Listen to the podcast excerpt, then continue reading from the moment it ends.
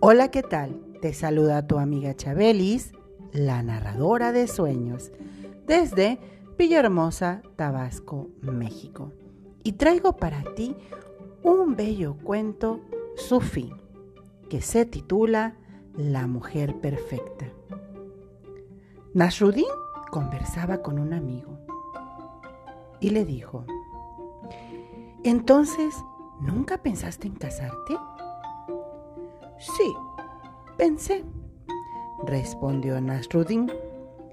En mi juventud resolví buscar a la mujer perfecta. Crucé el desierto, llegué a Damasco y conocí a una mujer muy espiritual y linda.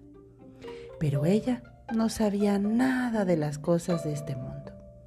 Así que continué viajando y fui a Isfahan Allí encontré a una mujer que conocía el reino de lo material y el de lo espiritual. Ay, pero no era bonita.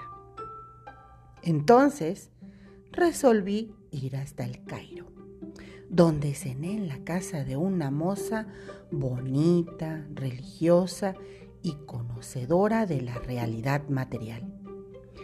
¿Y por qué no te casaste con ella? Ay, compañero mío, lamentablemente ella también quería un hombre perfecto. La mujer perfecta, cuento sufí, en la voz de Chabelis Estrada, la narradora de sueños.